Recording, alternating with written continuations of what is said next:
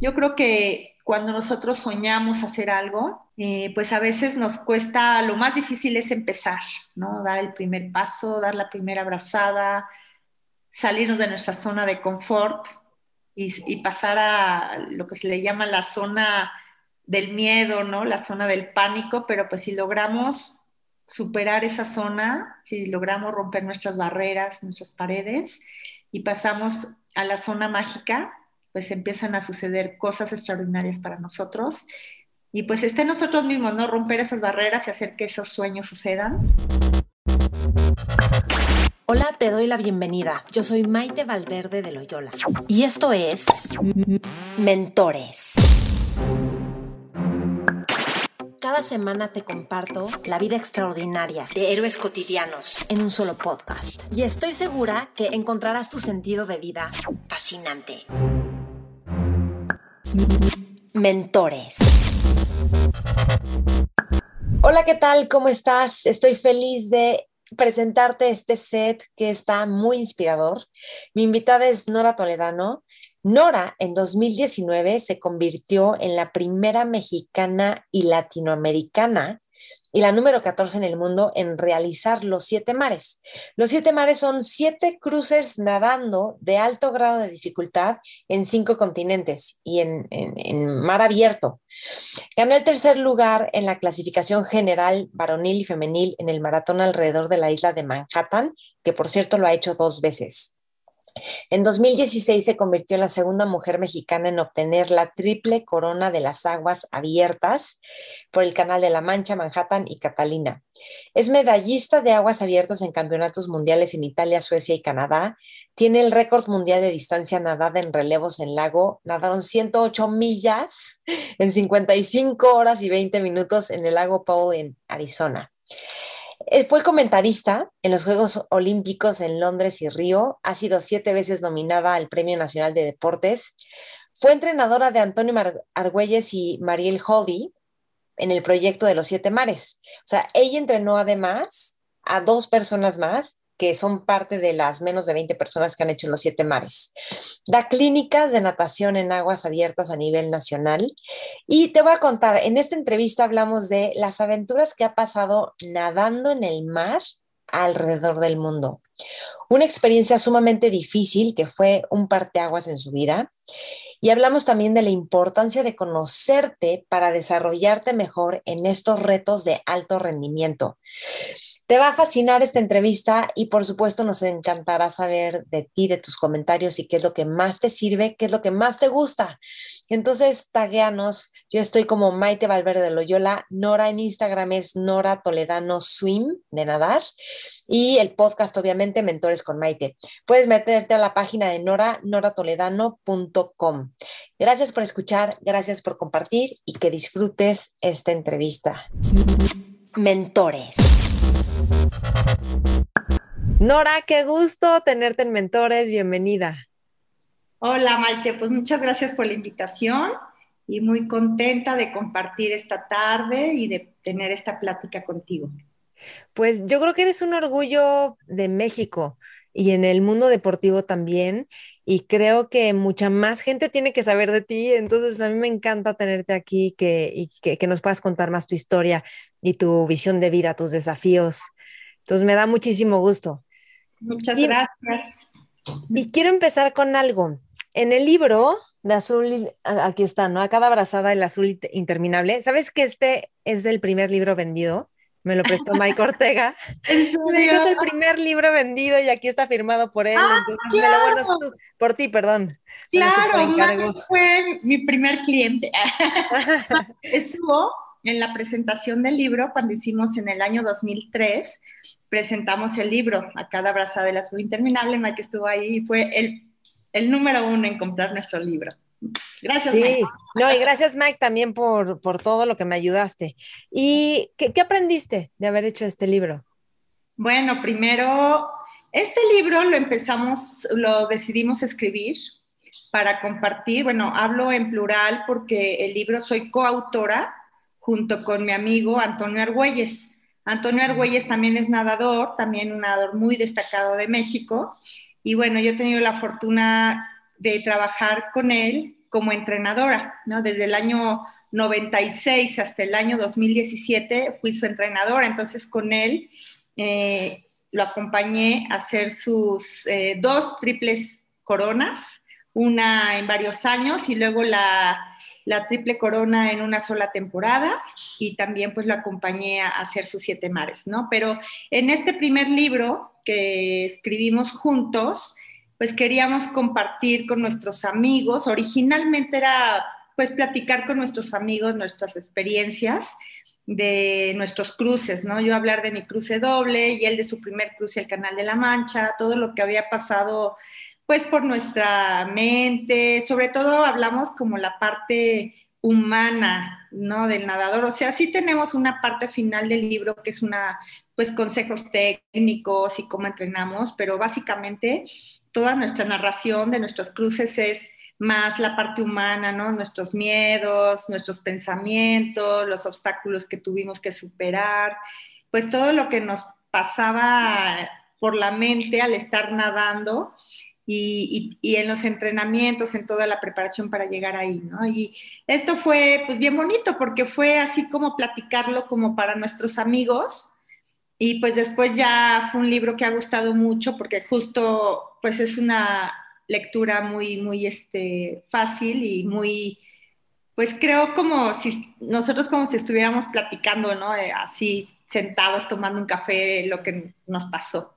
Entonces, la idea era en un inicio compartir con nuestros amigos eso y pues el libro fue como tomando otro sentido también de pues de motivación para otros nadadores para lograr sus proyectos y pues bueno, fue, yo que aprendí, pues aprendí mucho hasta inclusive de mí misma, ¿no? Este, desde eh, el hecho de poder eh, plasmar en un papel, eh, pues mis pensamientos, mis sentimientos, mis sensaciones, de hacerlas más conscientes, todo lo que pasa por mi cabeza cuando estoy nadando y, y eso poder transmitirlo, pues aprendí mucho de mí misma, ¿no? Con eso, ¿no? ser como muy consciente cada uno de mis pensamientos.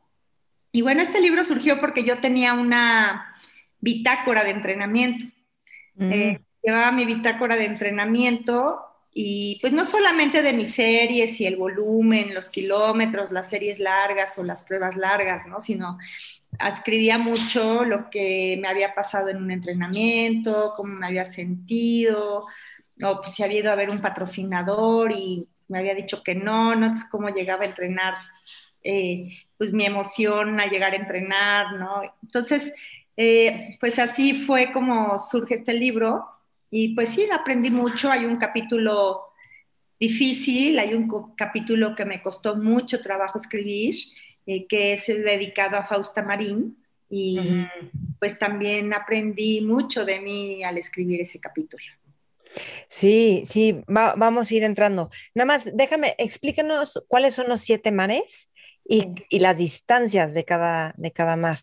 Porque aparte quiero, sí quiero decir algo, es que los siete mares suena como sí, pero la sal del mar, si tragas tantita sal o muchas veces empiezas a tragar, perdón, agua, este, o sea, hay muchas cosas, las temperaturas, las corrientes, o sea, hay un montón de cosas que no tomamos en cuenta. El post, o sea, el después, lo que cuentas en el libro, cuando terminas y cómo pasas toda esa primera noche, es como, wow, jamás te imaginas que no podías ni subir unas escaleras, o sea, de, de, de, de todo lo que viviste, ¿no?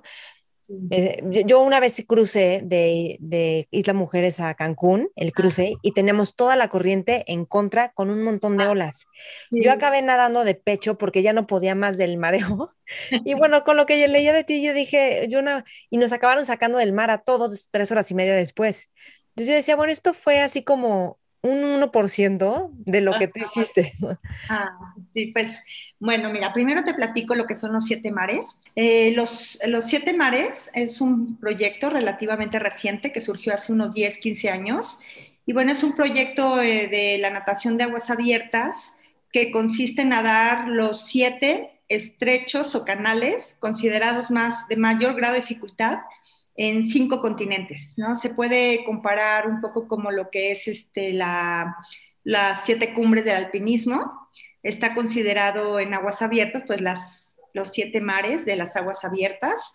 Y bueno, pues son, pasas por eh, distintos canales o estrechos que, que cambian las condiciones son muy diferentes, ¿no? Yo digo que los nadadores que hemos hecho los siete mares somos como nadadores todoterreno porque tienes que adaptarte a todas las condiciones, desde agua muy, muy fría como es el Canal del Norte. Voy a platicar, son eh, los siete canales, son primero, obviamente, pues el Canal de la Mancha, ¿no? Que es el como el Everest de la natación de aguas abiertas y el Canal de la Mancha que está entre Inglaterra y Francia, pues las reglas para nadar este canal rige prácticamente a los otros cruces.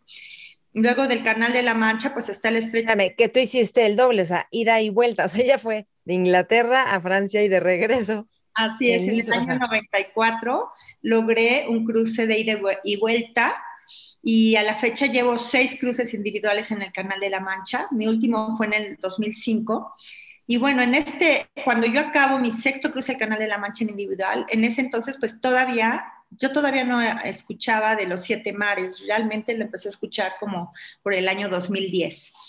Y bueno, primero es el Canal de la Mancha, no importa el orden, puedes tú hacer indistintamente el orden, pero eh, lo pongo como ahorita en orden de prioridad, pues el Canal de la Mancha es así como el, el doctorado del nadador de aguas abiertas. Luego, otro de los siete mares es el Estrecho de Gibraltar, que está entre España y Marruecos. Ahí es, es, un cruce que haces de un continente a otro, de Europa a África, y es, bueno, súper interesante y súper bonito, ¿no? ¿Cuántos kilómetros son? Son, lo más estrecho son 15 kilómetros y llegas a nadar hasta 20 kilómetros por la corriente que entra del Atlántico hacia el Mediterráneo y te mueve bastante. Ese es eh, relativamente el cruce eh, menos difícil. ¿No? Pero bueno, también hay mucha vida marina, es, es muy difícil los O sea, sí, delfines, vida marina. Delfines, calderones, ballenas y otros bichitos por ahí. Oye, ¿y tiburones te han tocado? Sí, me han tocado. De hecho, el siguiente cruce que te iba a comentar de los siete mares es el, el, el canal de Molokai en Hawái. Ahí se nadan 46 kilómetros desde la isla de Molokai hasta la isla de Oahu, que es la principal isla de Hawái, donde está Honolulu. Y bueno, en este cruce que hice en el año 2017, eh, pues nos tocó, ahí tuvimos un, pues no un encuentro, pero sí nos cruzamos en el camino con un tiburón, este, un sedoso. El, el, Silky Shark le llaman, el sedoso.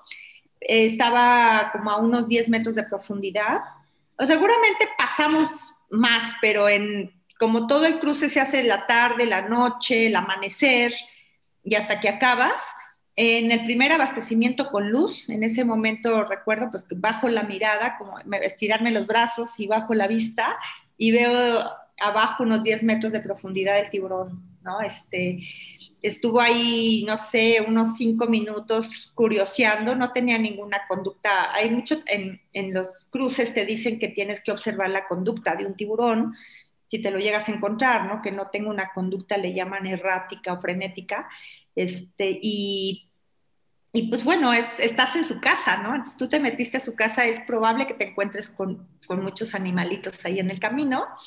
Digo, siempre y cuando pues no los veas así con, que te anden merodeando, ¿no? Y tengan una conducta, pues, que como fácil de predecir.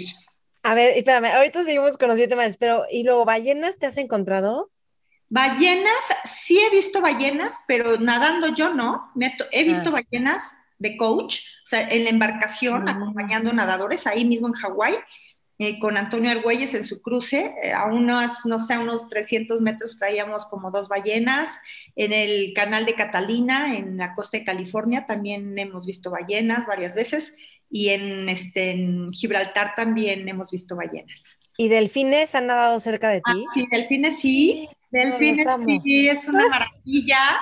Es, es lo máximo nadar con delfines me ha tocado muchas veces y de, hecho de mis primeros cruces, cuando apenas me preparaba para mi primer cruce al Canal de la Mancha, hice un nado de, de Cozumel a Cancún y recuerdo que en el camino de repente empecé a escuchar así, primero el sonido, ¿no? No los veía todavía, pero el sonido que hace muy agudo y algo así, y de repente bajo la vista y veo unos delfines nadando debajo, o sea, siguiéndome y luego se subieron a jugar en la proa del barco y les gusta ir jugueteando.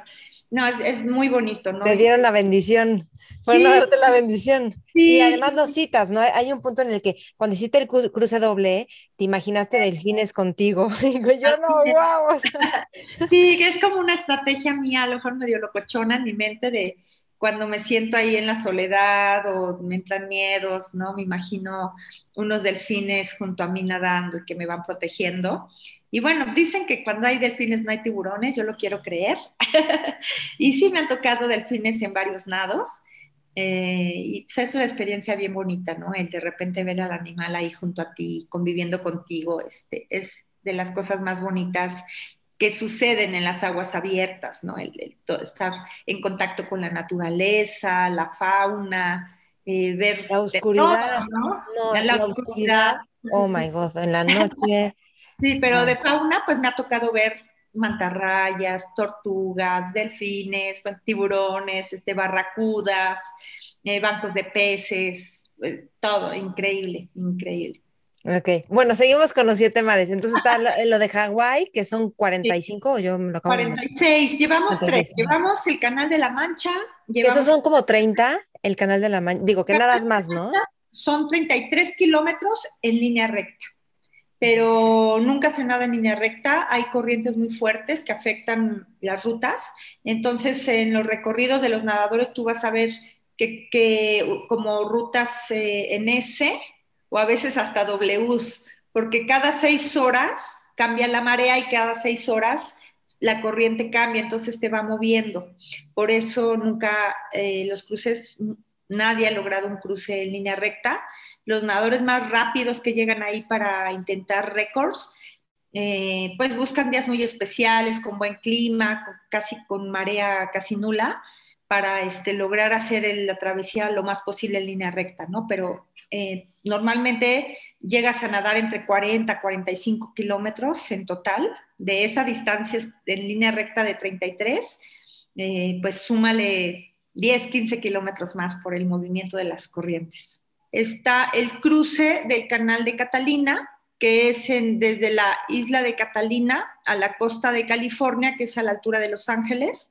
Esos son 34 kilómetros y, es un nado que normalmente se hace de noche porque los patrones de viento en la noche hay menos viento y por lo mismo hay menos oleaje, ¿no? Entonces por eso favorece que los cruces se hagan de noche para tener menos oleaje.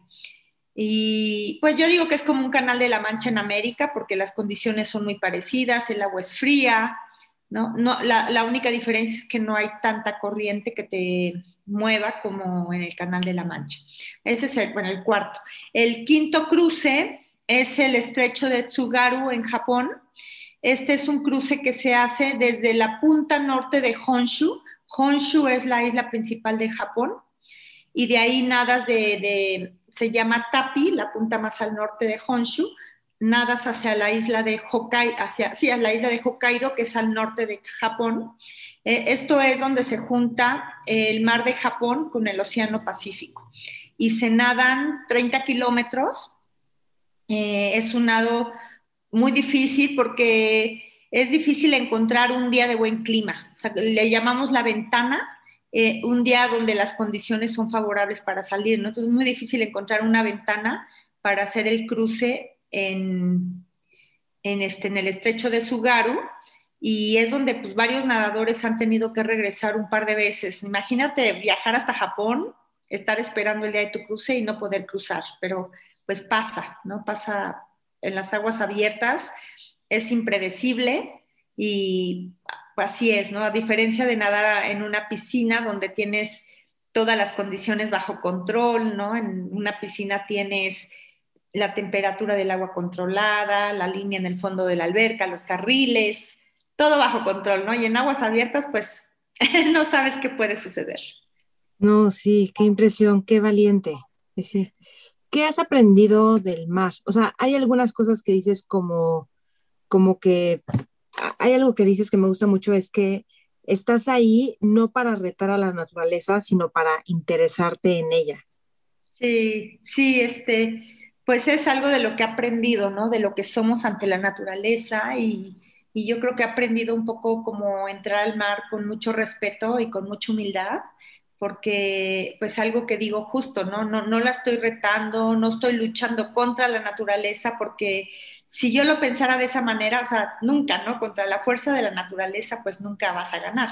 Entonces, lo más que puedes pretender hacer es como integrarte a ella y pues tratar de ser parte del ambiente, convivir con los animales y, pues bueno, eh, en ese momento en, los cruces que son muy en solitario, no estás compitiendo con nadie más, ¿no?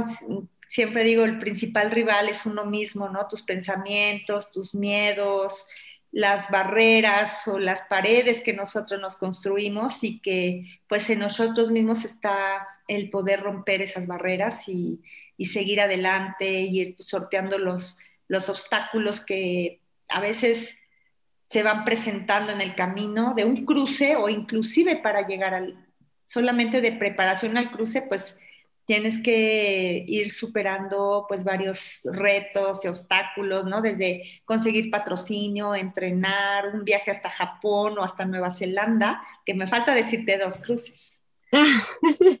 a ver, vamos a terminar con los cruces, pero ahora ya estoy pensando en muchas preguntas más. tú, dale, tú dale con las preguntas, pero déjame te termino de decir los otros dos. Sí.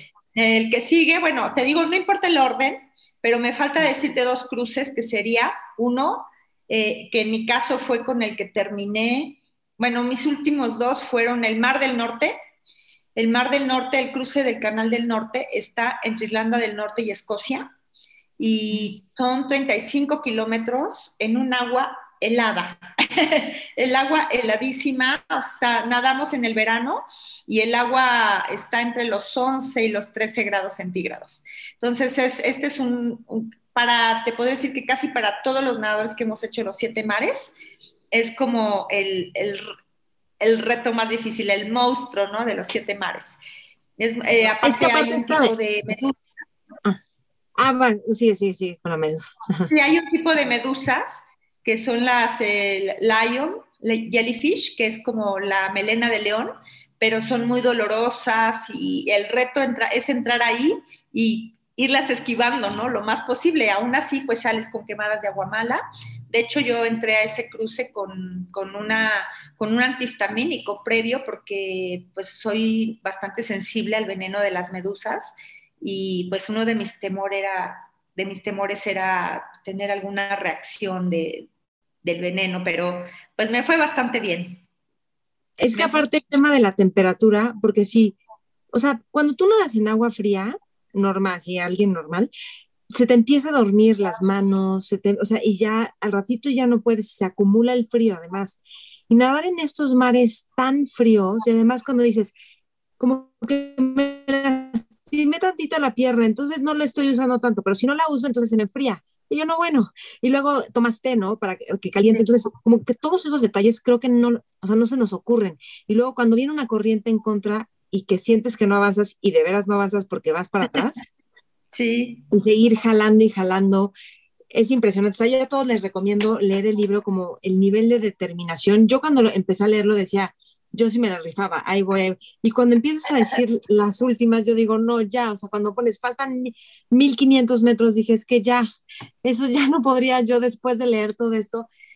Quiero que tú has de tener como una expertise en, en cuando viene una barrera mental o cuando viene algo que va a obstaculizar tu desempeño. O sea, ¿qué es lo que has encontrado que es lo más eficiente cuando detectas que hay una barrera y cuáles son esas barreras? Sí, bueno, en mi caso, pues mis mayores barreras, más que físicas, o sea, sí hay barreras físicas, no hay barreras donde pues llegas a ya como a lo más que habías nadado y de ahí cada kilómetro pues vas rompiendo tu, tu propio récord.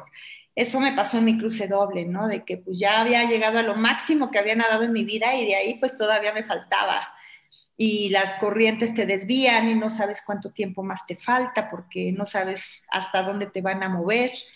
no, y aparte la ilusión de ya queda una hora, ay, qué bien. Y luego y pones el error de preguntar. Y creo que fueron tres horas más cuando tú pensabas que ya quedaba una. Exacto. Entonces eso se convirtió en una regla en mi caso. No preguntar cuánto te falta porque es muy difícil pronosticar.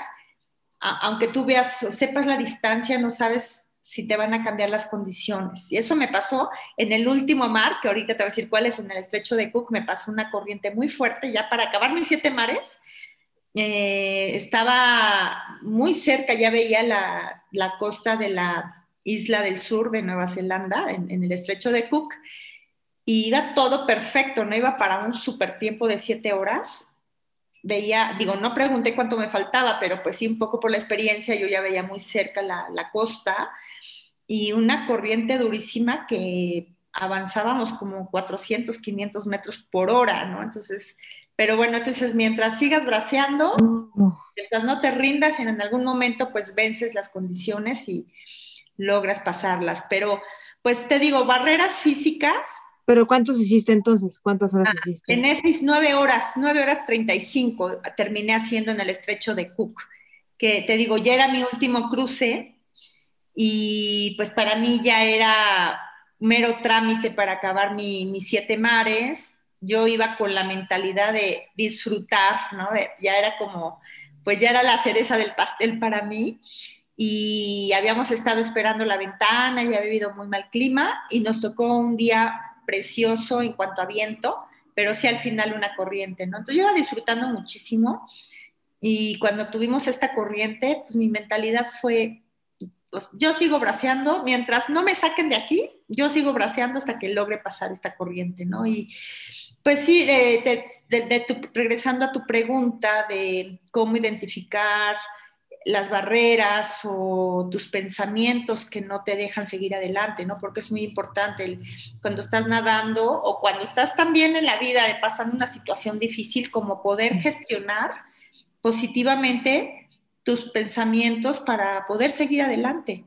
Entonces, Ahí yo había trabajado con una psicóloga del deporte, con Elsa Chincoya, para mi cruce doble. Hicimos, pues me enseñó varias estrategias mentales para pues hacer el cambio de switch, le llamamos el cambio de switch, el cambio de pensamiento, justo en el momento que detectara un pensamiento negativo que no me ayudara a seguir adelante, hacer mi cambio de switch y empezar a sustituir todos esos pensamientos por puras cosas positivas, eh, pues cada uno tenemos nuestros motores. En mi caso, pues bueno, las cosas que me motivaran a seguir adelante, ¿no? Que me inspiraran.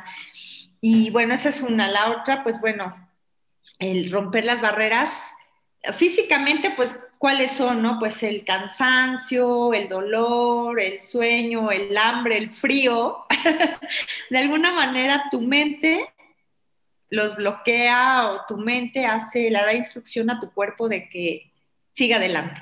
Pero las barreras más difíciles de, superar, pues son las barreras mentales, ¿no? Donde tú empiezas a tener miedos, empiezas a tener dudas, eh, empiezas como a clavarte mucho en un pensamiento, o sea, sí, efectivamente, pues está el dolor, pero empiezas con tu mente como a fijarte mucho en el dolor, o, entonces es ahí pues donde haces mucho un trabajo mental para pues poder superar esa barrera, ¿no? Y, en mi caso... Pero ¿cómo la superas? O sea, si empiezas a dudar, si empiezas a clavarte con un pensamiento, ¿qué es lo que haces? Sí, pues yo, por un lado, pues, y luego te llegan los pensamientos de ¿qué hago aquí, no? Ya te quieres salir.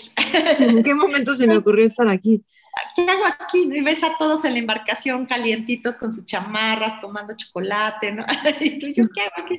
Pero justo es eso, ¿no? Una de las, de las respuestas es tener muy claro el por qué estás ahí, cuál es tu objetivo de estar ahí, o qué quieres lograr, o en quién te quieres convertir al llegar a la otra orilla. Eh, y eso pues te da mucha fuerza, ¿no? El, a mí saber, pues, cuánto soñé estar ahí, ese momento, ¿no? Lo que, lo que me preparé, la gente que creyó en mí, eh, también pues yo misma, ¿no? El poder creer en mi capacidad y saber que me preparé bien para enfrentar pues esas condiciones o nadar esa distancia o soportar esas temperaturas, porque no llegué, no llegué de un día para otro a meterme al canal de la Mancha del norte a 12 grados, sino estuve entrenando y fui aclimatando mi cuerpo y fui entrenando para cada vez tolerar más tiempo, eh, más distancia y poder soportar temperaturas más frías, no fue de un día para otro, ¿no? Entonces, pues eso a ti te da como la confianza o pues creer en tu capacidad, saber que vas bien preparado, eso pues te da mucha fuerza, ¿no? El saber que, pues que... Y dime algo, ¿E, ¿En qué, ¿En qué persona te querías convertir tú después del cruce doble? Yo me quería convertir en la primera mexicana en hacer un cruce doble y algo bien bonito ahorita que lo dices, yo no sabía en ese momento cuántas personas en el mundo habían hecho un doble, ¿no? Entonces, mientras yo iba nadando, una amiga mía norteamericana, Marsha Cleveland, me acompañó en el cruce. Nos conocimos en Dover y entrenamos juntas mientras ella esperaba su cruce. Ella iba a hacer un solo. Supo mi historia, yo había tenido un primer intento de doble, eh, logré tres cuartas partes de la travesía, me quedo mes y medio en Dover para esperar una segunda oportunidad. Y en esta segunda oportunidad, Marsha me acompaña y ella pues investiga cuántas mujeres en el mundo habían hecho un cruce doble, ¿no? Entonces supo que si yo lo lograba iba a ser la sexta mujer en el mundo. Entonces, eh, durante el recorrido, ella me iba diciendo, sexta mujer, ¿no? Me, en el pizarroncito. En el pizarrón me escribía, sexta mujer, sexta mujer. Y pues yo en, en un inicio me quería convertir en la primera mexicana y la primera latinoamericana, pero pues no sabía que pues también iba a ser la sexta mujer en el mundo, ¿no? O sea, pensar, cuando mi amiga me empezó a decir sexta mujer, sexta mujer, pues a mí me daba mucha emoción, ¿no? Y decía, claro que puedo, me entrené para esto y pues me daba mucha confianza también que mi equipo pues me fuera acompañando, me fuera guiando y me fuera motivando, ¿no? Eso también me, me ayudó como a pasar momentos críticos.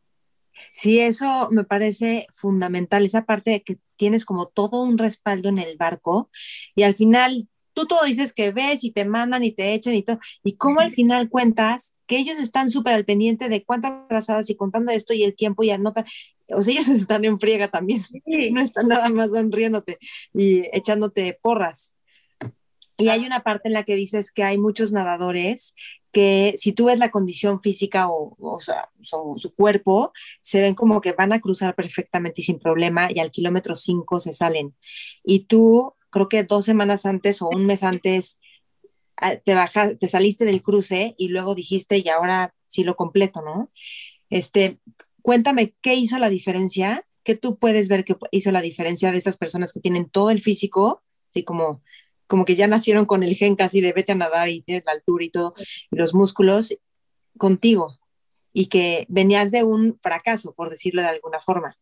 Sí, pues yo pienso que esa diferencia, bueno, unas, dos cosas sí las tengo muy claras, pero bueno, yo pienso que definitivamente la diferencia es como tu actitud mental, ¿no? una actitud positiva, o sea, estar como muy enfocada en lo que quieres lograr y confiar y creer en ti, creer en tu capacidad. Eh, digo, aunque lo vuelva a repetir, pero sí creo que, definitivamente es como tener esa confianza en que eres capaz de hacerlo, ¿no? Y pues sí, yo veía y lo platico en el libro la anécdota de que pues cuando estás en Dover, llegas a, a, la, a la bahía de Dover, a Dover Harbor, ahí llegas a entrenar mientras esperas el día de tu cruce y pues convives con otros nadadores y es una comunidad muy bonita de los channel swimmers. Y ahí pues sí veía, como lo comentas, Maite, veía llegar a nadadores así altos, fuertes y los veías nadar súper rápidos en el agua y decías, este nadador va a romper récord. Y ya te enterabas que al día siguiente o unos días había salido a hacer su cruce y se había quedado, sí, o sea, las primeras horas o a lo mucho había llegado a la mitad y dices, pues sí tenía todo para lograr el cruce. Entonces ahí pues la única explicación que yo me daba es que pues a lo mejor en la parte mental no había sido como muy consistente, ¿no? O muy eh, seguro o le había faltado esa confianza o a lo mejor también le había faltado el equipo ¿no? También hoy en día, pues con más experiencia, veo que a veces llegan nadadores a Dover a intentar un cruce y llegan solos, No sé, llegan a conseguirse ahí un coach que los acompañe en la lancha y pues cuando a mí se me hace fundamental que la gente que te va a acompañar pues te tiene que conocer muy bien tus reacciones, pues tiene que conocerte desde si vas, por ejemplo, en este caso en mi cruce doble, mi mamá al final pues me acompañó en el segundo intento y bueno, ella fue la que me puso el letrero, ¿no? en, el, en el pizarrón, rompe la barrera, tú lo quieres, tú lo puedes. Digo, leer eso fue wow para mí, ¿no? Fue unas palabras muy poderosas. Y pues ella, cuando me vio en el regreso que iba muy callada y pues nada más de verme a los ojos sabía que estaba pasando pues, un momento muy crítico, porque justo iba pasando donde habían suspendido el primer cruce, el primer intento, ¿no? Entonces, este, ella me dijo, no, pues cuando, ella dice que cuando voy nadando, si, si no voy sonriendo, si no voy enojada, es que algo me pasa, ¿no? Entonces dice que en ese, eh, cuando iba a la mitad del canal de regreso, pues iba muy callada, como que iba muy en mis pensamientos, no hacía mucho contacto visual con, con el equipo y pues ella se dio cuenta este, y agarró el pizarrón y me escribió este mensaje y pues sí, me hizo reaccionar, me hizo pasar ese, ese instante tan crítico, sobre todo mental. Bueno, sí, llevaba ya casi 20 horas nadando, sin dormir, nada más tomando líquidos, ¿no? Con frío, con cansancio, pero pues mi crisis, mi crisis era más mental, ¿no? De el miedo que me volvieran a, o sea, que se volviera a suspender la prueba y pues esa sensación de, de no lograr tu meta para mí era, no quería volver a pasarla, ¿no? Y, y eso me dio como mucha fuerza para, para seguir adelante. Sí, claro, porque todo lo que implicaba en nivel, eh, o sea, a nivel psicológico para ti, de metas y también económico, de estar allá, que extendiste el tiempo, que tenías familia allá. Bueno, hay otra parte que es, ok, tú ya lo haces, impresionante, y creo que nadie sabemos lo que realmente has vivido en estos momentos, en estos cruces. O sea, yo con mi mini cruce, me acuerdo que en un momento estaba llorando y diciendo, ¿por qué estoy aquí? O sea, ¿por qué se me ocurrió hacer esto? y bueno, yo no sé a ti qué te... Y eso que estaba de día y veía hasta el piso, o sea, se veía la arenita. Pero llega luego el momento en el que empiezas a entrenar a otros que eso ya es otro desafío, ¿no? Porque tú te puedes conocer a ti, saber dónde sí, dónde no, y llega el momento de entrenar a otros. Y bueno, antes de entrar a la parte de Fausta, que sí me gustaría platicar de eso, quiero que nos cuentes, este, porque creo que algo que le falló a ella fue el descanso y lo importante del descanso para los deportistas. Y sí lo quiero decir porque creo que muchos deportistas no están tomando en cuenta ahorita el descanso por como, como nos podemos volver overachievers, o sea, como logradores, y el descanso es fundamental. Cuéntanos un poco de esto. Sí, así es, el descanso, el descanso es parte muy importante del entrenamiento, ¿no? Y el descanso es donde te recuperas y es donde aumentas tu nivel también.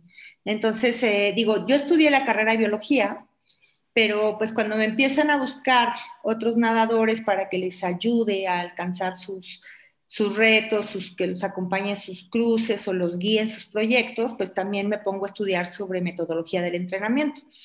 Y así pues empiezo, mis primeros nadadores que entrené fue Salomón Jauli, un nadador de Puebla. Después eh, con Antonio Argüelles en el año 96 me busca y, es como empiezo pues a trabajar ya más en forma, ¿no? de entrenadora. Y pues sí, o sea, cada nadador es un mundo y eh, digo, conoce, como bien dices, ¿no? Una cosa es conocerme yo después de estos cruces si aprendes a conocerte, ¿no? En qué momento, cómo administrar tu prueba, cómo empezar, si tienes fuerza para cerrar, en qué momento comer, todo eso.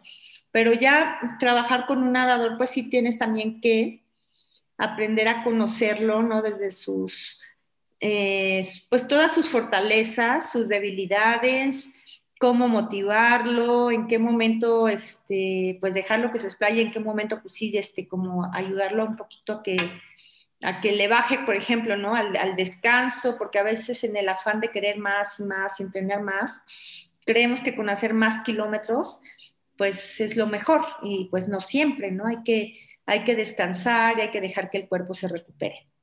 Y, y pues con cada nadador que he trabajado, pues sí es diferente cada uno, ¿no? A lo mejor a uno le funciona trabajar mucho volumen y otro nadador que trabaja o no sé, que tiene como mucha carga extra entrenamiento, pues necesitas balancear las cargas del entrenamiento con, con su vida diaria.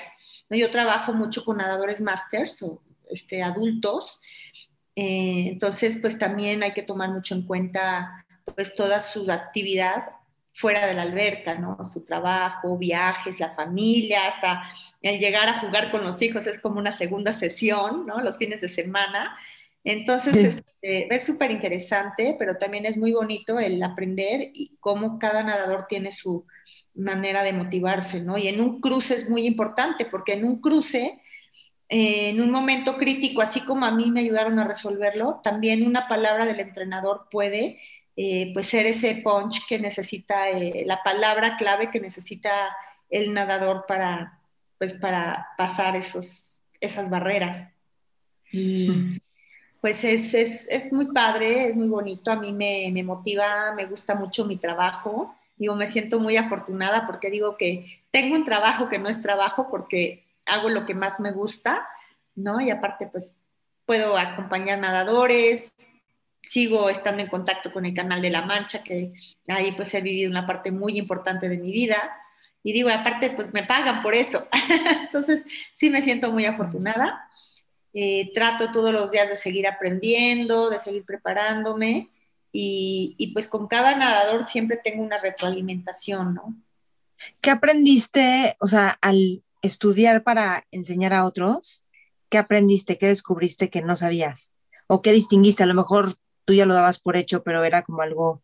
Bueno, algo bien importante que aprendí, primero, de ser coach o de ir en un barco, aprendí muchas cosas, ¿no? Porque tú como nadador, cuando estás en el agua, pues no te das cuenta de todo lo que sucede en el barco, ¿no? Y vas nadando y dices, ay, ¿por qué no? ¿Por qué se tardaron 30 segundos en darme mi bebida? O, o no sé, ¿por qué no me pusieron tal mensaje? ya cuando estás arriba y te das cuenta todo lo que tiene que hacer una persona, ¿no? Ir contando brazadas, este, preparando las bebidas, tomando fotos, ahora hoy en día pues comunicándole a la familia cómo va el nadador, o sea, mil cosas, o sea, no termina de trabajar la persona que va de acompañante de equipo en, la embarcación. Entonces, desde ahí aprendí, ¿no? Y aprendí pues la responsabilidad que tiene la gente que va arriba. Cuando tú vas de nadador, pues no, tu único trabajo es nadar, ¿no? Arriba tienes que coordinar, o sea, el piloto va, va, pues, va monitoreando el clima, va decidiendo la ruta, corrigiendo la ruta de acuerdo a tu velocidad, eh, pues en comunicación con el equipo para dar instrucciones al nadador. Por ejemplo, hay momentos del cruce del Canal de la Mancha donde ya vas a llegar a la costa de Francia y hay una corriente muy fuerte entonces imagínate que sale el capitán y te dice, después de estar nadando 8 o 10 horas, sale y te dice, haz un sprint de media hora, porque tienes que romper la corriente para lograr entrar a Francia. Entonces tú como nadador dices, o sea, a ver, llevo 10 horas nadando, ¿no? ¿Cómo va a ser un sprint? Bueno, sin embargo es increíble porque lo logras, lo logras hacer. Y pues el equipo está ahí para ayudarte a que hagas el sprint y que ya tengas la energía, ¿no? Con las bebidas. Entonces sí, sí, algo de lo más importante que he aprendido es justo pues el trabajo que tiene, o sea, cuando vas en, la embarcación, eh, es bien diferente ir nadando a ir en la embarcación, ¿no? Y cuando la primera vez que a mí me tocó ir en la embarcación, entendí muchas cosas, ¿no? Que como nadador pues no te das cuenta, ¿no? Como nadador finalmente pues nadas. Y el equipo pues son tus ojos. O sea, el equipo puede ver eh, si tienes un peligro adelante, puede ir viendo cómo va tu ruta, si se va a alargar o si vas a llegar más rápido. Y, con base en eso ir tomando decisiones. ¿Y qué has aprendido de tus alumnos? Mucho, mucho, mucho, he aprendido mucho. Algo que he aprendido es, bueno, algo muy importante es el, uno, el, escuchar, ¿no? Cuando ellos llegan con un proyecto o con un reto, con una meta, el escuchar, ¿no? Escuchar desde por qué lo quieren hacer, ¿no? En qué se quieren convertir, eh, cómo lo quieren lograr y también cómo dejar, o sea, tú eres el coach y tú guías, ¿no? Eres el mentor, pero también eres el coach, pero de coach, de, no dar la receta, sino también dejar que ellos decidan, eh, pues, ciertos momentos del camino, ¿no? Cómo lo quieren hacer y dejar que participen en, pues muchas veces hasta algo que a ti como coach no se te había ocurrido, de que pueden, ejemplo, pues con Antonio Argüelles, los dos descubrimos juntos los dos llegamos por primera vez en cada uno de los siete mares, ¿no? Los dos llegamos juntos a Japón, a Nueva Zelanda, a Molokai, a conocer los mares juntos. Y, pues él también tenía ideas de a dónde, o sea, a dónde llegar o dónde entrenar y, pues fue muy padre, ¿no?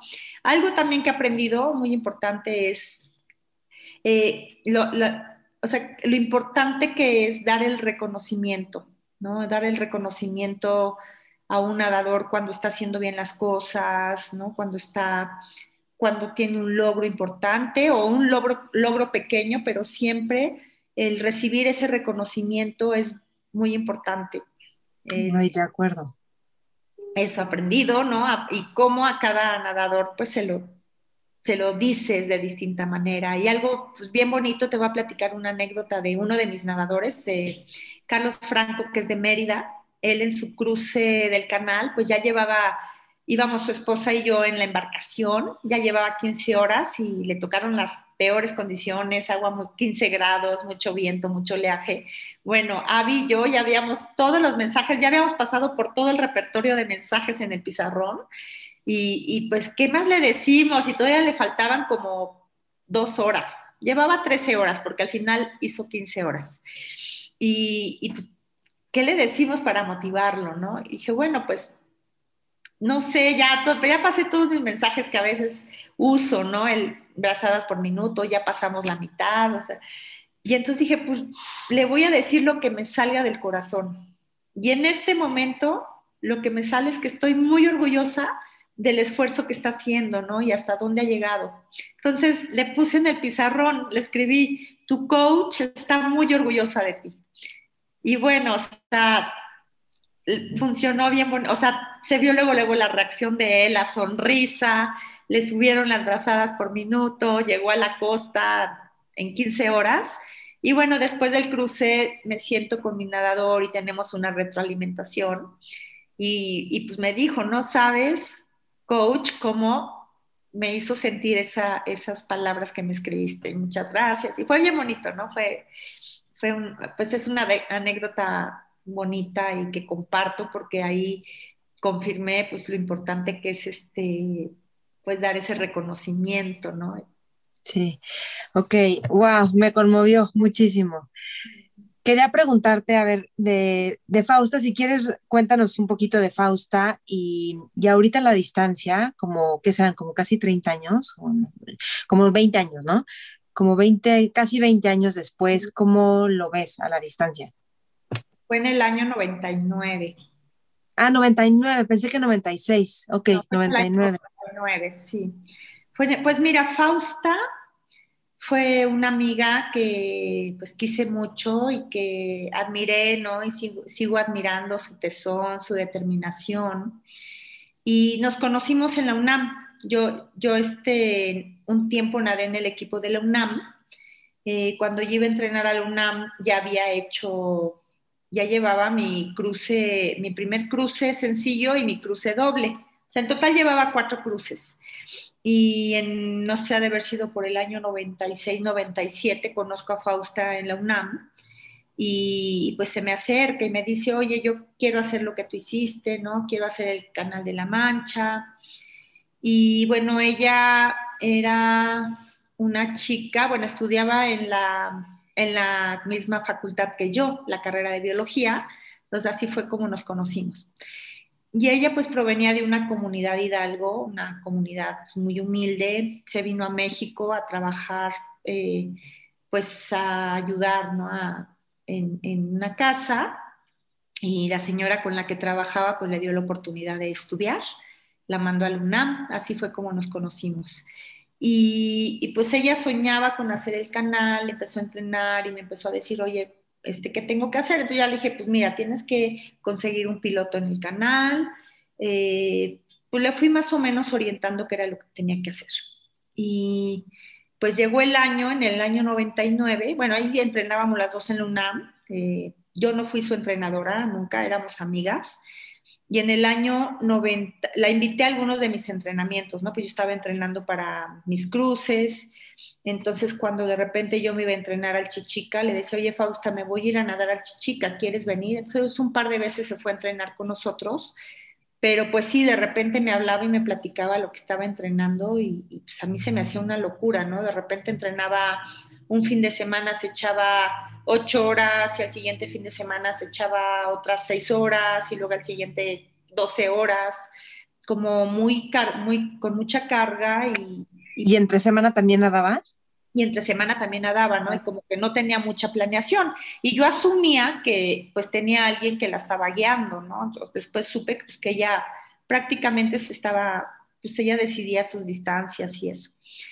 Y en el año 99, que ella consigue una fecha para hacer el cruce al canal, yo tenía un plan con Antonio Argüelles, o sea, ese año iba, de, iba él para hacer su, su, este, su cruce, ¿no? Entonces, pues Fausta tocó muchas puertas, no conseguía pues, los apoyos, los recursos, y me dijo, oye, pues si tú vas a estar en Inglaterra, eh, pues me gustaría pedirte que me apoyes en mi cruce, ¿no? Entonces, pues a mí se me hizo fácil, pues sí, si yo iba a estar en Dover para el cruce de Antonio, pues ¿por qué no a lo mejor irme una semana antes y ayudar a Fausta? Entonces, pues así lo planeamos y pues fui en su cruce, ¿no? Y pues bueno, el día que ella cruzó, que fue el 20 de agosto del año 99,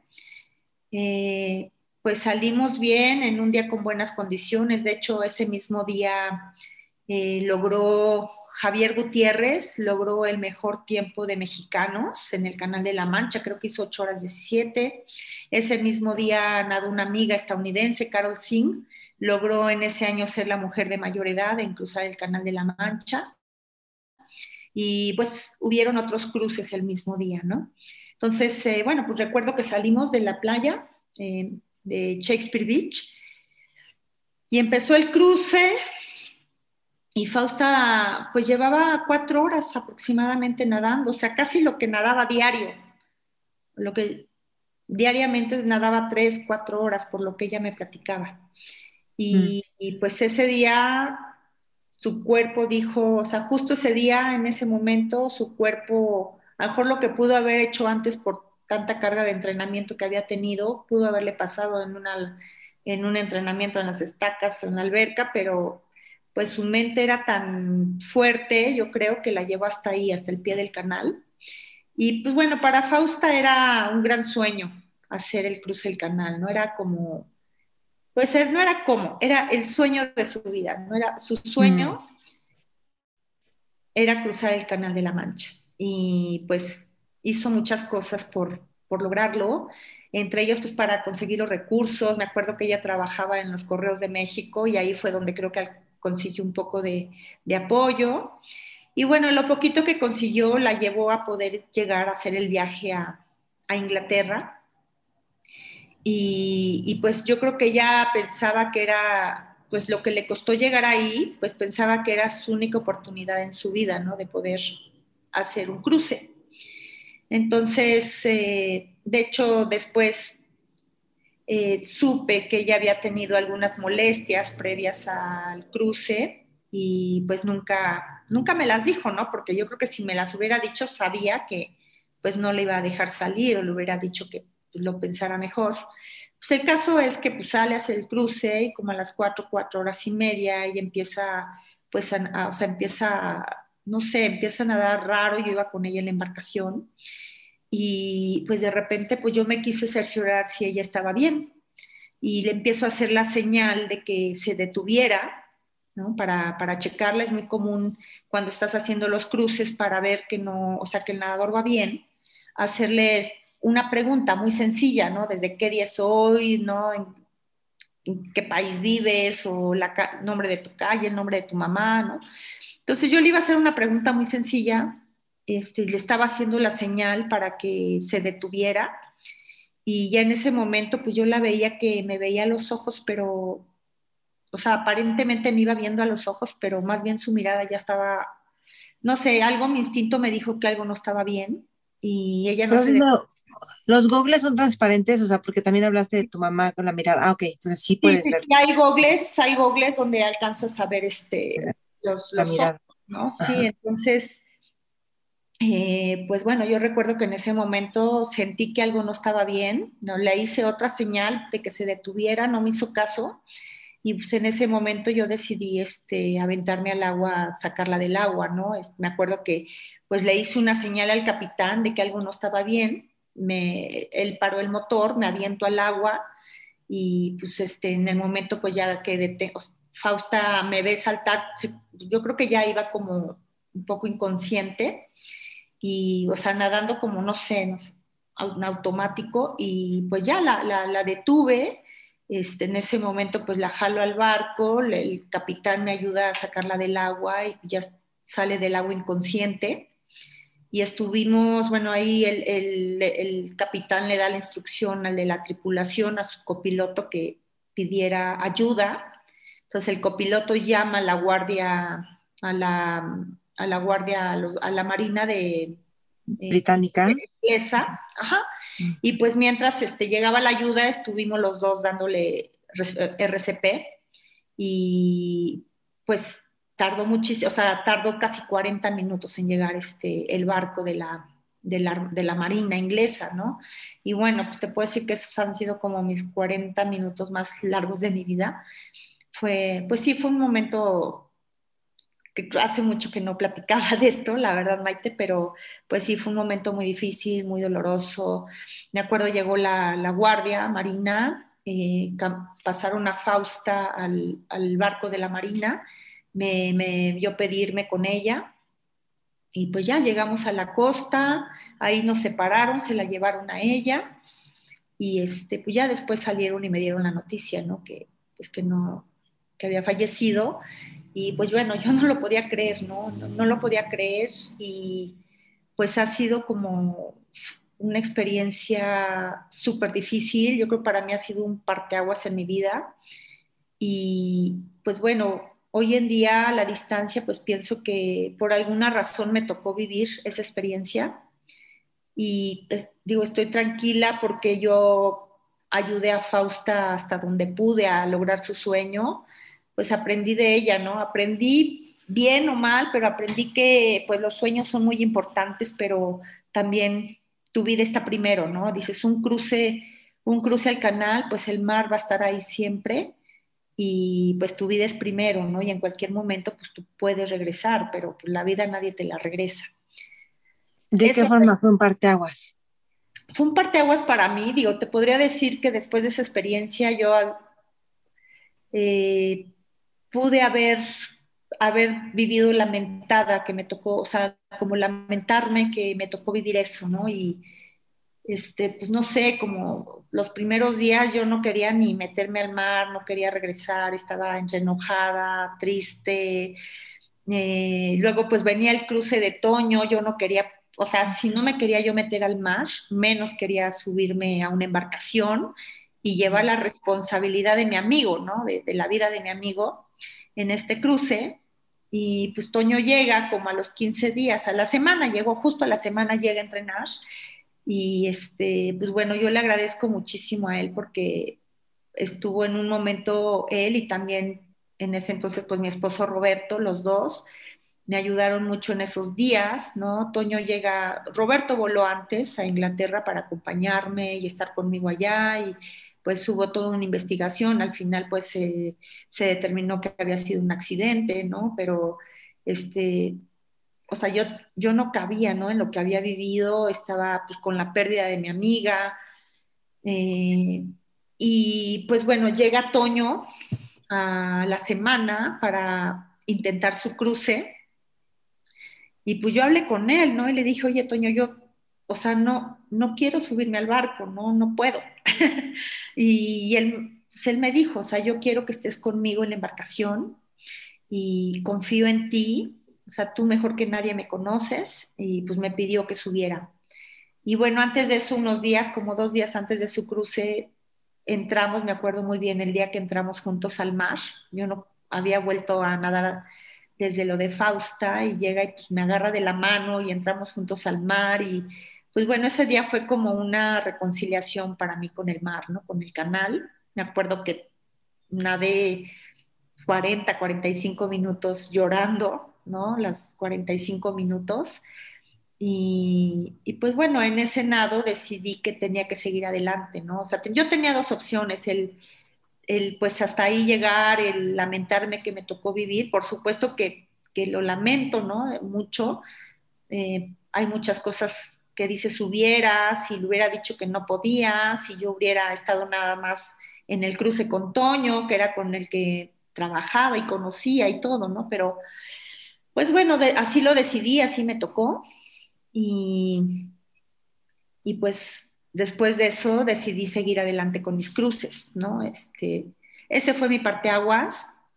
El también pues aprender y, pasaron muchas cosas, ¿no? Por ejemplo, después supe que la ayuda, por ejemplo, el, el que pidió la ayuda entre los nervios y todo, pues dio mal las, las este, posición geográfica donde estábamos, los puntos geográficos, entonces por eso la, la, Marina no nos encontraba, o sea, como que muchas situaciones en contra que se dieron y yo lo, lo que yo la quiero recordar así, ¿no? Yo la recuerdo así como una mujer mexicana, súper luchona, que pues, luchó por su sueño hasta la última brazada. Y, pues bueno, sé mucho de lo que hizo y por qué para ella era tan importante llegar ahí, ¿no? También sé que me ocultó cosas y eso es de lo que hoy pues yo aprendí, una de las cosas que aprendí, ¿no? De, de que pues siempre que uno no se siente bien antes de un cruce, lo tienes que decir, ¿no? Porque es importante que tu, tu equipo sepa y, en un momento dado pues, tomar una decisión difícil, pero mejor, mejor posponer un nado cuando no te sientes bien. Te ocultó cosas de, de que salud, ¿no? Que probablemente no estaba bien. Ajá. El estómago. Sí, así es. Ok. Ah, gracias por compartir esto. Sí, impresionante. Te juro que leer tu libro es como ir contigo así, acompañándote en cada momento y viendo todo y lamentando y y hasta dudando de cosas. Bueno, ok, este, ¿qué, ¿cuánto nadas tú ahorita diariamente? ¿O nadas diario? Mira, ahorita, pues a raíz de la pandemia, eh, cambié un poco mi, mi plan, ¿no? Actualmente nado, estoy nadando de tres a cinco sesiones a la semana eh, pues bueno, ahorita con la pandemia ya ves que limitaron mucho los horarios, afortunadamente ya empiezan a abrirse más, pero estoy nadando entre tres y cinco sesiones a la semana de, de una hora y veinte aproximadamente. Ok, ¿y cuánto nadas en una hora veinte? Como cuatro mil metros. Ok. Cuatro mil metros más o menos. Los fines de semana a veces salgo a nadar aguas abiertas, a las estacas o alguna laguna, nado un poquito más o de repente por ahí ya nos prestaron un día un carril para hacer 100 cienes, que es una serie que me gusta mucho hacer y sobre todo acompañada. Ah, ¿100 son 10 kilómetros? 100 cienes son 10 kilómetros. Entonces hacemos en bloques de 10 y vamos haciendo, o sea, hacemos 10, a ver, 10, no, a ver cómo son. Sí, 10 bloques de 10 por 100. 10. Ajá. Entonces, eh, pues vamos haciendo distintas series, cambiamos intervalos, cambiamos material y bueno, se te pasan de volada y es una de mis series favoritas, ¿no? Y me gusta mucho hacerla durante la preparación de mis nadadores para sus, para sus cruces. Entonces, ahorita, este año, este año eh, tengo pues varios proyectos porque los cruces de mis nadadores que se habían, o sea, que estaban programados para el año pasado, con la pandemia se reprogramaron para este año, más los que ya estaban planeados para este año, ¿no? Entonces, eh, va a ser un verano muy interesante con muchos cruces. Y, este, y pues bueno, ha sido todo un reto. Yo he platicado con mis nadadores que, pues además del solo hecho de tener el reto de hacer un cruce, este año ha sido un poquito carrera con obstáculos, ¿no? De, claro.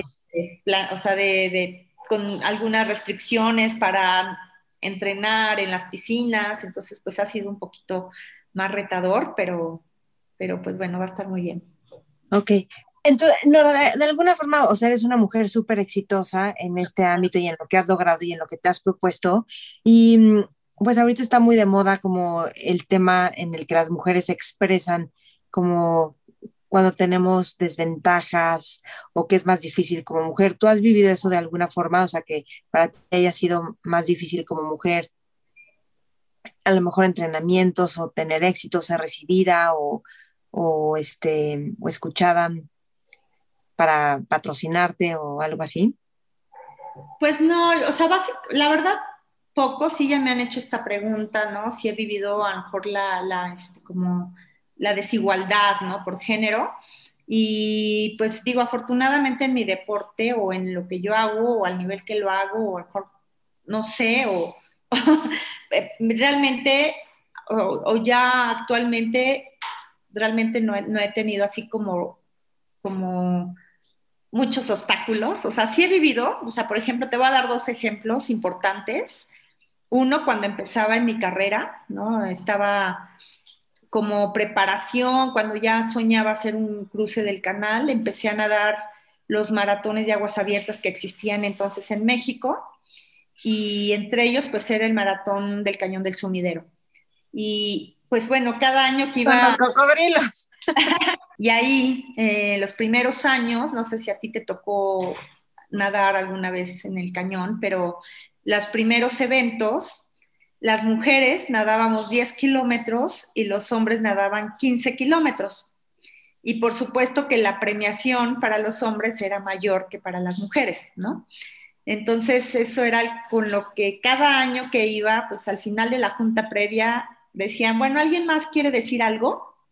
Y, pues yo siempre levantaba la mano, ¿no? y les decía, bueno, yo solo quiero preguntarles por qué hacen la diferencia en la distancia ¿Y por qué las mujeres nadamos menos si podemos nadar la misma distancia que los hombres? ¿Y por qué la premiación es diferente, no? o sea, cada año, ya, yo creo que ya les caía muy gorda porque cada año hacía mi pregunta y, y pues y platiqué con el comité organizador que por qué hacían la diferencia.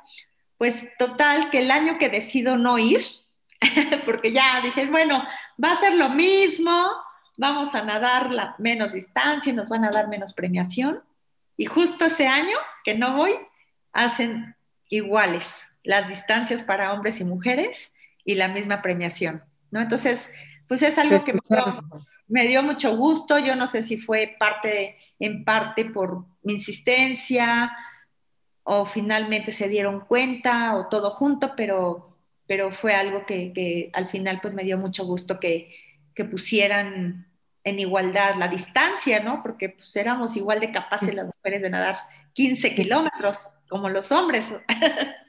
Totalmente. Y a ver, en, términos de, por ejemplo, cuando empiezas a tener tanto éxito y esto, y vas y los siete mares y lo logras y, y de las pocas mujeres en México o en el mundo, ¿no se te empezaron a subir los humos o como, o sea, como de empezar a sentirte más que otros y de alguna forma tener que hacer algo para bajar los pies a la tierra y no sé, como pues no sé, de la unidad o no. Si, se me subiera, no sé si yo me daría cuenta, alguien más me lo tendría que decir. es más, si sabes algo viene, dímelo. dicen que eres bastante sencillo, entonces no creo. Oye, dicen que la madre Teresa cuando iba así a Nueva York y le invitaban y ya sabes, alfombras rojas, o sea, como todo, todo como la recibían, regresaba y lo primero que pedía en su convento era una escoba y se ponía a barrer como para tierra. Sí, esta es mi vida real. Pues yo creo que, digo, no sé, este, a lo mejor la vida no deja, ¿no? Que se te suban los humos, ¿no? Y te ponen ciertas situaciones para recordarte que eres de carne y hueso. Pero bueno, te iba a platicar la segunda, la segunda de, tu, pregunta, la segunda situación que yo viví quizás de ah, desigualdad fue eh, en el año 2000, yo, bueno, en el año 99 me embaracé de Max, ¿no? Y bueno, mi hijo Max, y en el año 2000 fui mamá. Y, yo hasta ese año había tenido una beca deportiva en la CONADE. Entonces, en el mm. año que me embarazo, pues me retiran la beca. ¿no? Y yo dije, bueno, o sea, yo voy a seguir nadando. De hecho, todo mi embarazo nadé. Afortunadamente tuve parto natural, entonces al día, al día 15 de que había nacido mi hijo regresé a nadar. Ah, ya puedes al día 15 nadar, sí.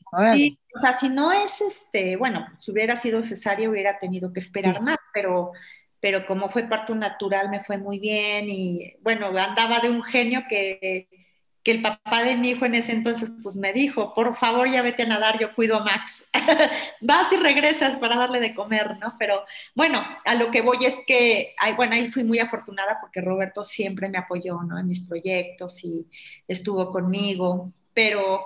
Eh, creo que me cae perfecto tu esposo y cómo te conquistó. sí sí, es una historia muy bonita. Pero a lo que voy es que, pues bueno, o sea, como es nuestra cultura en México, nuestra cultura del deporte, que en el momento que soy mamá, pues ya, o sea, yo ya no iba a ser una deportista de alto rendimiento porque ya había sido mamá, ¿no? Y, pues si tú ves mi, mi, mi, historia de deportista, o sea, sí había logrado mucho antes del año 2000, pero mis siete mares los hice o sea, después del año 2000, ¿no? Mis siete mares realmente los empiezo ya a hacer formalmente del 2015 al 2019. Y si tú ves como mi, hacia atrás, pues mis logros en el deporte, pues tuve muchos logros después del año 2000, ¿no? Y, y pues ya en la CONADE consideraron que porque yo había sido mamá, pues ya, pues ya no ¿Y qué hiciste?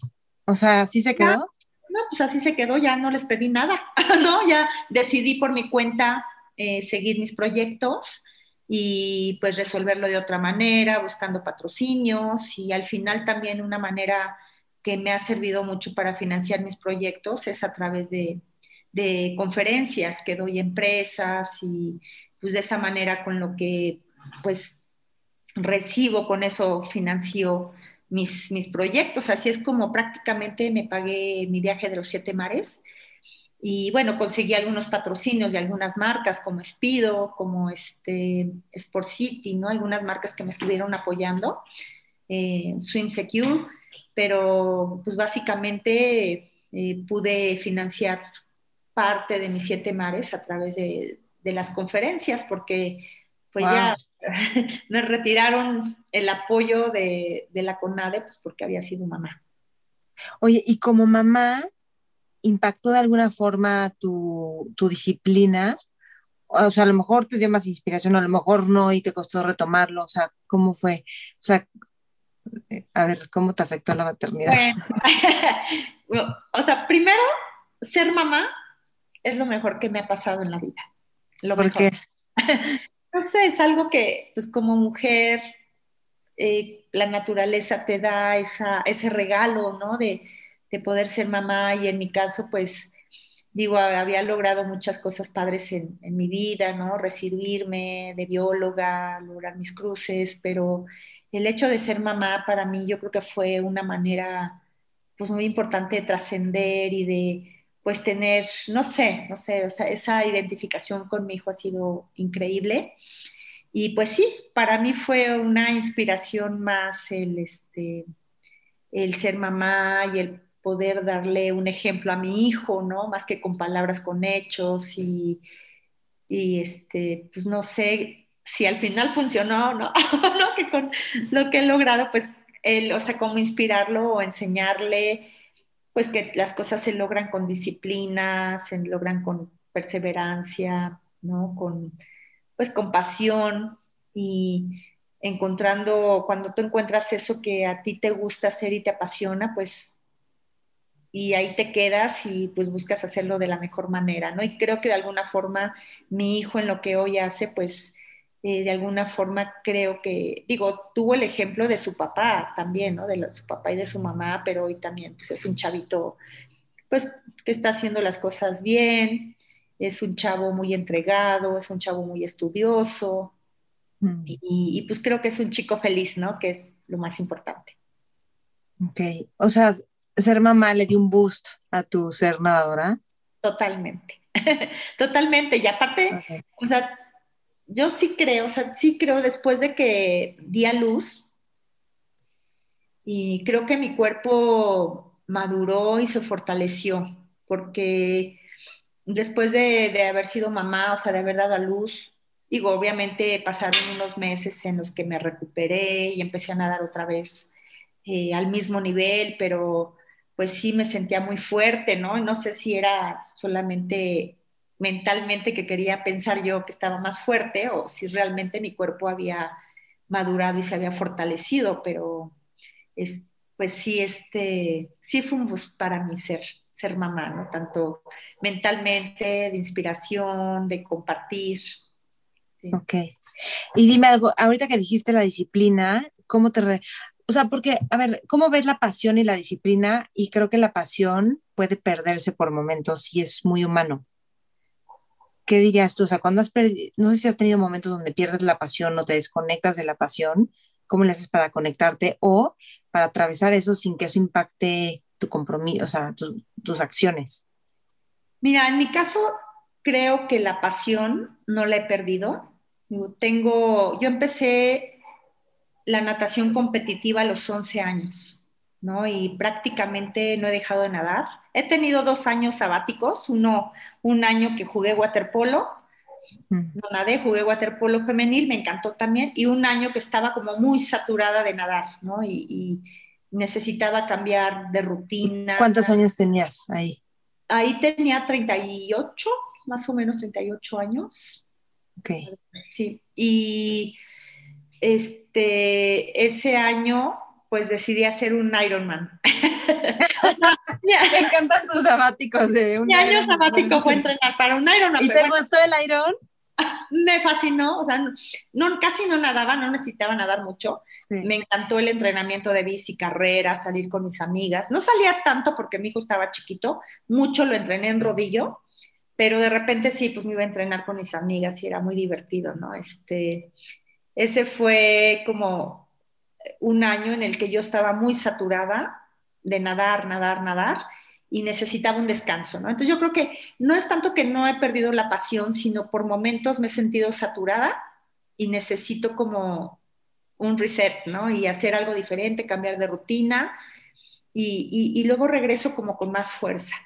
Este, y bueno, mi, mi tercer año, que ese sí ha sido un año sabático, que pues fue obligado, fue el de la pandemia. Ese sí fue año obligado sabático que en realidad dejé cinco meses de nadar en la cuarentena, en la primera cuarentena, y luego dos meses en el semáforo rojo de, de diciembre, ¿no? Pero de ahí en fuera realmente pues no, no he dejado nunca de nadar y lo que yo digo es que el día, el día que llegue a pararme, ¿no? Eh, al pie del mar o en un banco de salida de una competencia y no sientes emoción, ¿no? Esas mariposas en el estómago, esa nervios que hoy en día es medio los he aprendido un poco a canalizar en emoción.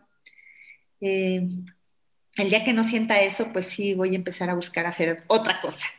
Pero hasta hoy lo sigo sintiendo, me sigue emocionando tener un proyecto, tener un cruce. Eh, estar con otros nadadores acompañándolos, ¿no? Este, me, gusta, ¿no? es algo que encontré, que me gusta, que aparte creo que con los años he aprendido y también como que he tenido, pues me he posicionado también en un, en un sitio que a lo mejor hoy en día pues me pone en un lugar de quizás de privilegiada, ¿no? De poder ir a otros lugares a nadar y a otros países, conocer mucha gente, ¿no? Y eso pues también me encanta poder combinar la natación con viajar, eh, pues es lo máximo.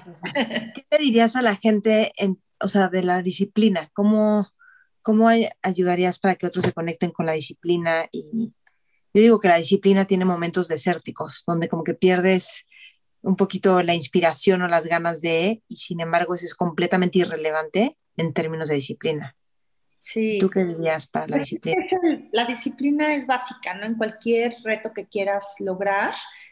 Digo, no todo es bonito, ¿no? Ah, tienes, sí, como dices, desértico y hay días de monotonía, hay días que todos los, o sea, repetitivos y de rutina, que todos los días tienes que levantarte a las 5 de la mañana a entrenar, eh, hacer todas tus cosas, regresar por la tarde a entrenar, pero pues tener esa disciplina de que todos los días, todos los días hagas eh, algo que te acerca a tu meta, ¿no? Que todos los días des las brazadas necesarias que te vayan acercando a tu meta, porque pues a veces los objetivos se ven muy lejanos, entonces ver como pequeñas metas más cortitas y estar trabajando sobre eso, al final yo estoy convencida que cuando tú trabajas con la disciplina, con la entrega, con la pasión, ¿no? Al final las recompensas siempre llegan, tarde o temprano, pero llegan y, y, pues vale la pena, ¿no? A mí yo te podría decir que de mis cruces, pues por supuesto para mí mi mayor recompensa ha sido lograr mi meta pero he tenido recompensas mucho más allá de lo que yo me imaginé. ¿no? Mm. Hoy en día del cruce doble sigo todavía recibiendo muchas satisfacciones, muchas cosas bonitas y, y, es increíble, ¿no? Porque aparte del regalo de que hiciste tu meta, pues todavía pues te llegan otras recompensas y satisfacciones y vale la pena, ¿no? Vale la pena el estar todos los días con constancia, con disciplina, este, en el, pues digo, todos los días trabajar por lo que... Sí, sí, sí. No, hay algo muy padre. Es que yo digo que la disciplina te da bendiciones y entre más tiempo llevas con la disciplina, más bendiciones te da, o sea, como frutos. y lo del cruce, cómo cierras y se empieza a poner difícil al final y luego cómo no puedes dormir y te duele todo el cuerpo y tienes tanta sal adentro y todo esto y luego cómo narras después un momento de paz frente al mar. Y yo digo que esas grandes transformaciones que tenemos los seres humanos, primero se experimentan como una contracción, así muy, muy incómoda, y luego hay como un Big Bang, una expansión, y ese release y esa paz que, que cuentas ahí, y, y pues lo tienen quienes tuvieron la disciplina, ¿no? En algo. Sí, vale la pena, ¿no? Vale la pena el tener, pues, sí, o sea, el, trabajar, el día a día porque lo tienes que hacer, o sea, nadie lo va a hacer por ti, nadie va a ir a nadar en las mañanas por ti, ¿no? Todo lo que exacto, y nadie se va, exacto, y nadie se va a chutar las temperaturas bajas y el tengo sueño nadando 20. Bueno, entonces, este, dos preguntas más. Una, en términos de alimentación, trabajando con mucha gente, ¿hay alguna recomendación que tú des en alimentación? O sea, a lo mejor ves un error en las personas actualmente en alimentación que sería bueno, como decir, es importante tomar en cuenta esto. Pues no, o sea, yo, yo te podría decir, o sea, yo veo... Eh, o algo que has encontrado relevante. Sí, o sea, es muy individual, ¿no? Yo, yo te puedo decir, en mi, en, en mi caso, no soy una persona, una deportista que tome así muchos complementos y muchas cosas. O sea, yo creo en lo más natural y lo más básico, alimentarte bien, comer bien, ¿no? Comer bien tus, tus, tus todos tus, tus este, alimentos que contengan pues lo que sabemos, ¿no? Proteínas, grasas, carbohidratos, minerales, vitaminas. O sea, una alimentación bien balanceada te da todo lo que necesitas, ¿no? A veces, pues sí, o sea, cuando tenemos mucho desgaste, pues un, este, a veces es necesario, pues al terminar de entrenar, tu proteína para recuperar el músculo rápido. Pero yo diría, o sea, sí está bien un complemento de proteína, un complemento de vitaminas, pero básicamente comer saludable, ¿no? Comer mm. bien y comer en la cantidad suficiente.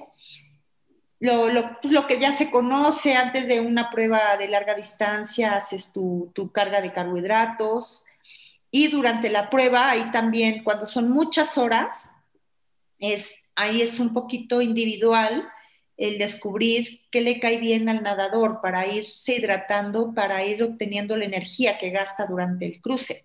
Entonces, digo, hay como sí lineamientos básicos, ¿no? De, eh, comer carbohidratos, hidratarte con este, electrolitos, pero el nadador en los entrenamientos tiene que ir probando qué es lo que le asienta mejor, ¿no? Porque, por ejemplo, para mí a lo mejor el tomar un producto, por decirte algo, el, este, el Hammer o tomar el Gatorade, a lo mejor a ti, a Maite, no sé, el Gatorade le da dolor de caballo o el Hammer no le gusta el sabor. Entonces, este, es, en los entrenamientos tienes que probar hasta que encuentres como tu fórmula de qué te conviene tomar en, un, este, en una travesía. Es, pues básicamente yo creo que sería lo que les aconsejaría para, para este, encontrar qué comer en un cruce, ¿no? Ok, fíjate que yo tengo un tío que hace bastantes irons, tiene como 66 años, ahorita en 64 llegó tercer lugar en el cruce de Isla Mujeres Ah, México en su de 60 a 64, pero él no toma nada de shakes ni de proteínas. De hecho tiene pro- problemas y hay ciertos muchos alimentos que él no puede comer y así como todo natural con alimento, no con polvos. Exacto. Y no, no lo necesita, está así súper fuerte y todo. Ok, y por último, eh, si estuvieras en una mesa con jóvenes, líderes, visionarios, emprendedores, exploradores, ¿qué les aconsejarías? Ay, qué buena pregunta. Sí, qué padre. Son todos los que te están escuchando en este momento. Ah, qué padre. Bueno, pues los que digan que no son jóvenes, sí son jóvenes en espíritu. Claro, ¿no? La juventud es un estado mental, así que todos somos jóvenes mientras queramos. No, qué padre y bueno, qué padre que, este, que estén escuchándonos y gracias por darme este espacio para poder eh, comunicarme con ellos. Y pues, ¿qué les diría? Primero, pues felicitarlos por estar, estar este, buscando realizar sus sueños, ¿no? Este, yo desde muy niña tuve un sueño, tuve una visión en mi mente que era hacer un cruce al Canal de la Mancha. Desde que escuché, yo no sabía ni dónde estaba el Canal de la Mancha, ni qué implicaba hacerlo, ¿no? Que era el agua fría, el oleaje, nada, las distancias. Yo quería hacer algo importante en mi deporte y por México y soñaba el Canal de la Mancha, ¿no? Y, y pues bueno, estuve año con año hasta que aterricé una meta concreta, con una fecha definida, ¿no? Y un plan para lograrlo. Entonces, yo creo que cuando nosotros soñamos hacer algo, eh, pues a veces nos cuesta, lo más difícil es empezar, ¿no? Dar el primer paso, dar la primera abrazada, salirnos de nuestra zona de confort y, y pasar a lo que se le llama la zona del miedo, ¿no? La zona del pánico, pero pues si logramos superar esa zona, si logramos romper nuestras barreras, nuestras paredes y pasamos a la zona mágica, pues empiezan a suceder cosas extraordinarias para nosotros. Y pues está en nosotros mismos, ¿no? Romper esas barreras y hacer que esos sueños sucedan. Entonces, pues no hay una fórmula mágica, es disciplina, entrega, constancia, perseverancia, ¿no? Y en algún momento, pues lograrán estar ahí, vale la pena. Y pues sobre todo, crean mucho en ustedes, tengan confianza en su capacidad y estoy segura que, como lo digo, en algún momento las recompensas llegan y seguro pues llegarán para ustedes. Gracias, Nora. Oye, si das, entonces a veces das cursos en las estacas de Sí. natación, ¿no? Y toman video y todo. Entonces, si alguien quiere contactar, bueno, cuéntame un poquito qué haces. Y Sí, bueno, das conferencias también, para que te contraten para la- conferencias. Ajá, las este doy en las estacas para los nadadores y triatletas, doy una clínica de natación de aguas abiertas que está enfocada a, básicamente, bueno, la de las estacas está enfocada a, a los que están incursionando en aguas abiertas y nivel intermedio. Ahorita ya para octubre vamos a, a abrir el segundo nivel, pero bueno, básicamente de las estacas, lo que hacemos primero doy una plática teórica donde doy una introducción a lo que son las aguas abiertas, eh, pues cómo está compartida la especialidad con el triatlón, ¿no? Que tienen una etapa de natación en, en, la, en la competencia. Pues hablo las modalidades de aguas abiertas, ya lo que son las competencias, las distancias, los principales eventos eh, a nivel mundial. Después paso un poco a una parte técnica donde hablo de cómo puede cambiarte la técnica de nadar en una piscina, nadar aguas abiertas. Eh, y al final, en la parte, en mi plática, pues doy unas, eh, algunas estrategias de competencia, ¿no? Desde dónde, si es tu primer evento, dónde colocarte en el arranque, en el pelotón, las vueltas a las boyas, como momentos críticos y algunos mensajes también de motivación. Luego de la parte teórica nos vamos a primero una etapa en la alberca donde hacemos eh, unos ejercicios de técnica y ejercicios de aguas abiertas. En un carril separado hacemos una grabación de video y después se hace una retroalimentación con las áreas de oportunidad para mejorar el estilo.